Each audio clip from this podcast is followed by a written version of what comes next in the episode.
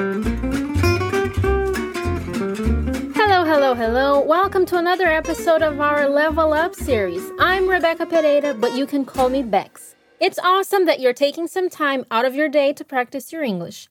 The dialogue today is about something we've all been through those days when we haven't slept enough. To fully enjoy this episode, I recommend that you check out the written dialogue and extra content on our portal, fluencytv.com. There, you'll also find loads of free content of every kind to help you improve your English. To take your English to new levels using these walk and talk episodes, you need to use your loud voice and you need to hear yourself speaking so that you feel more confident and really work on your pronunciation. Every time you hear this sound, it's time for you to speak, okay? So get some water and get ready. For this episode, we're going to listen to two friends, Michelle and Dina. They are at work and something is a little unusual. Now we're going to listen to the dialogue and I want you to try to answer the question What is preventing Dina's sleep? Close your eyes to concentrate if you can and listen up.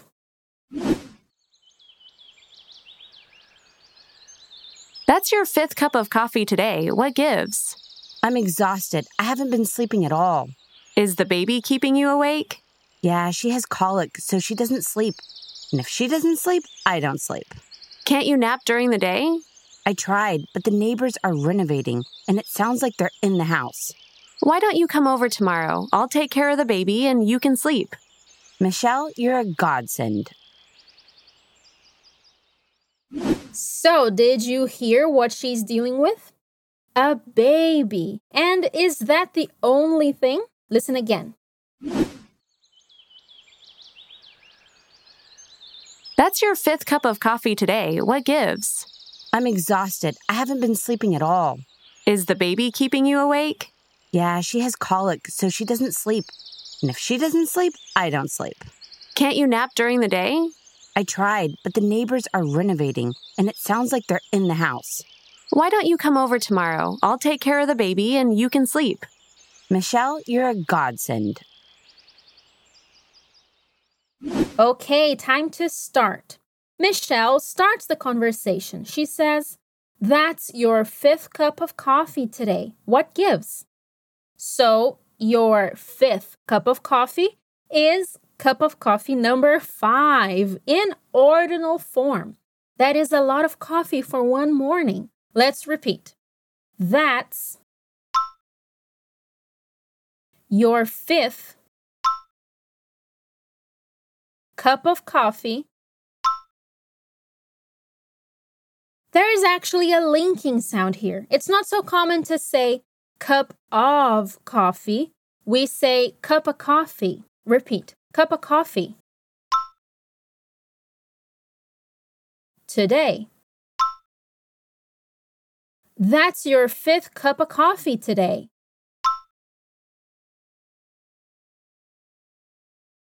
Do your best with the pronunciation here and then we'll continue. Repeat. That's your fifth cup of coffee today. What gives? What gives? What gives is an expression we use to ask why a person is doing something unusual. In Portuguese, the equivalent is o que tá rolando or qual é. Say it again. What gives? That's your fifth cup of coffee today. That's your fifth cup of coffee today. What gives? Nice work. And then Dina replies saying, I'm exhausted. I haven't been sleeping at all. When you say you are not doing something at all, it means that you are not doing it. Really, not even a little bit. So if she's not sleeping at all, it means she's not sleeping, not even for five minutes. Say it with me. I'm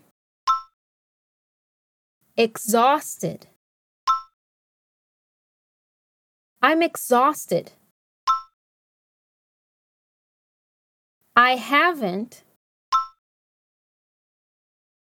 been sleeping at all. I haven't been sleeping at all. I'm exhausted. I haven't been sleeping at all. Good job! Have you ever needed coffee to stay awake? I know I have, but let's go back to the dialogue.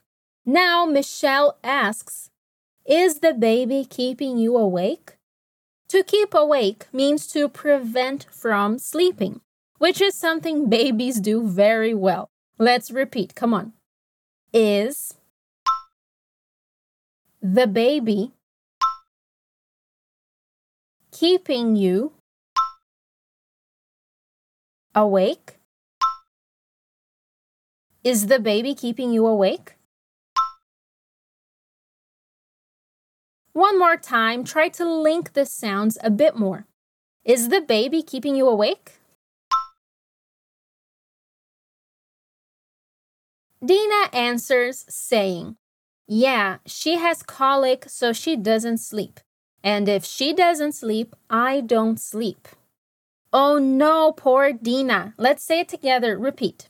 Yeah. She has colic. Yeah, she has colic. So she doesn't sleep. So she doesn't sleep. Yeah, she has colic, so she doesn't sleep. And if she doesn't sleep, I don't sleep. And if she doesn't sleep, I don't sleep. Yeah, she has colic, so she doesn't sleep.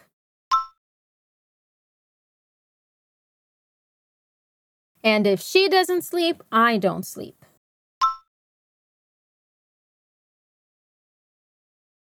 Awesome work. Poor baby and poor Dina, right? So Michelle replies with a question. She asks, Can't you nap during the day? Nap means cochilar. So she's asking if she can't sleep a little during the day. Ready to say it? Come on. Can't you nap during the day? Can't you nap during the day? One more time. Can't you nap during the day? Do you think she hasn't thought about that possibility? Of course she has. So she replies with, I tried, but the neighbors are renovating, and it sounds like they're in the house. The verb renovate means reformar or fazer reforma. So she said the neighbors are renovating, os vizinhos estão fazendo reforma. Okay, time to say it together. Repeat. I tried. But the neighbors are renovating. I tried, but the neighbors are renovating. And it sounds like they're in the house. And it sounds like they're in the house. It sounds like is what we use to talk about an impression that we have based on sounds. So the sounds are so loud that she has the impression that they are inside her house. Say it again. And it sounds like they're in the house.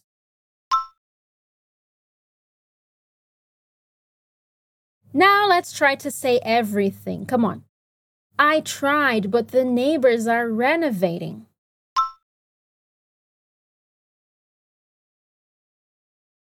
I tried, but the neighbors are renovating, and it sounds like they're in the house.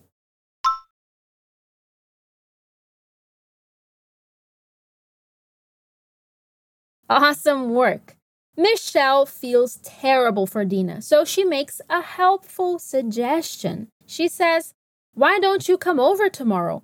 I'll take care of the baby and you can sleep. Thank goodness for Michelle. Note here that negative interrogative sentences are a common form of suggesting things. So let's repeat. Why don't you come over tomorrow? Why don't you come over tomorrow? Come over is a phrasal verb that has the same sense as when you say come visit, but it sounds a little more casual, so it's extra common in daily conversation. Say it again. Why don't you come over tomorrow? Excellent. Let's continue. Repeat. I'll take care of the baby. I'll take care of the baby. And you can sleep. And you can sleep. I'll take care of the baby and you can sleep.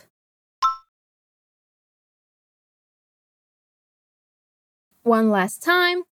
I'll take care of the baby and you can sleep.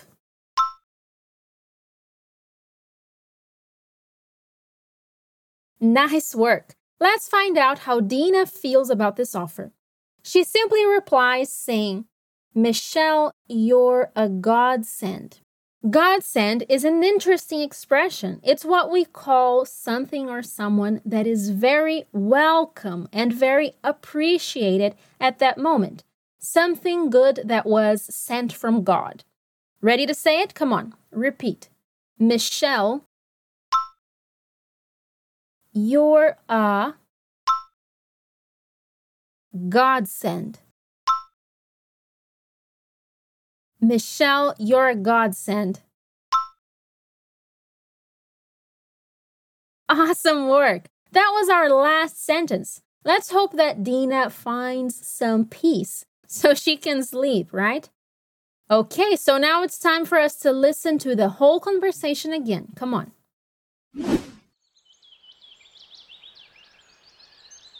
That's your fifth cup of coffee today. What gives?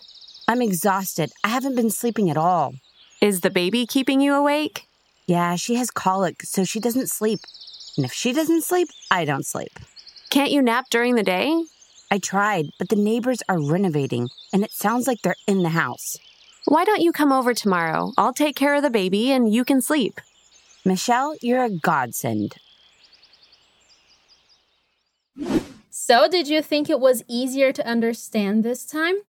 How well did you sleep today? Thanks so much for reaching the end of the episode with me.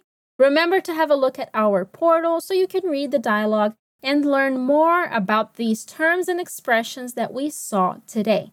Don't forget that a little English every day is the best way to improve. That's all for now. See you next time. Take care. Bye bye.